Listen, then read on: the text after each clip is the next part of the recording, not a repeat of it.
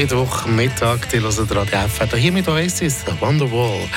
Fribourg-Gottero hat gestern den ersten Match nach der Pause gegen Kloten gehabt, das Spiel verloren. 3 zu 4 nach Penaltyschießen hat das Endresultat geheissen.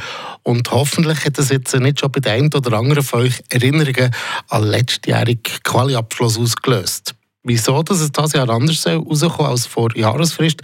Der Ivan Skrake hat hier seinen Kommentar dazu. Trotz der Niederlage von gestern gegen den EHC Kloten ist die Tabellensituation für den HC Fribourg-Gotteron noch relativ komfortabel.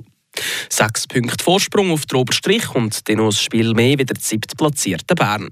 Die direkte Playoff-Qualifikation sollte also gleich nur noch Formsache sein und Gotteron könnte nachher von der komfortablen Ausgangslage profitieren und Selbstvertrauen für die Playoffs tanken.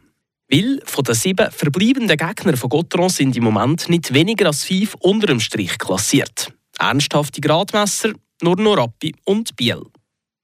Eine komfortable Ausgangslage für die letzten Spiele, das dürfte den Freiburger Fans von letzter Saison her bekannt sein.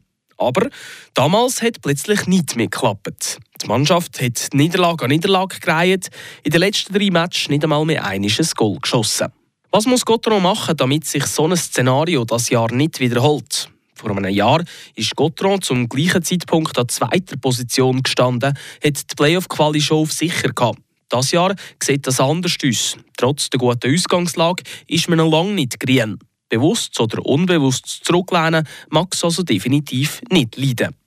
Weiter gibt es kein Anzeichen auf eine sich abbahnende Torimpotenz. 15 Goal aus den letzten vier Spielen, das ist ein akzeptabler Wert, der sogar noch Luft gegen oben hat.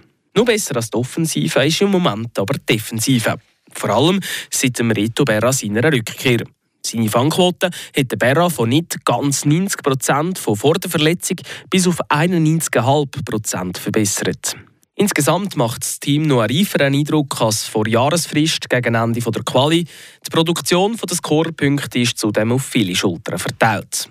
Im Grunde genommen hat Gotteron im Spiel gegen EHC Kloten schon bewiesen, wieso dass es nicht zu einer Bass kommen wird wie im letzten Jahr. Die Männer von Christian Dübe haben nicht aufgegeben und der zwei Tore Rückstand kurz vor Schluss können ausgleichen. Vor einem Jahr war die Mannschaft zu so einer Willensleistung nicht imstand gewesen. Das stimmt mir zuversichtlich, dass die Reise von Fribourg-Gotteron in diesem Jahr trotz schlechterer Qualiplatzierung länger geht wie letztes Jahr. Flammenwerfer. Der Gotteron-Kommentar auf Radio FR.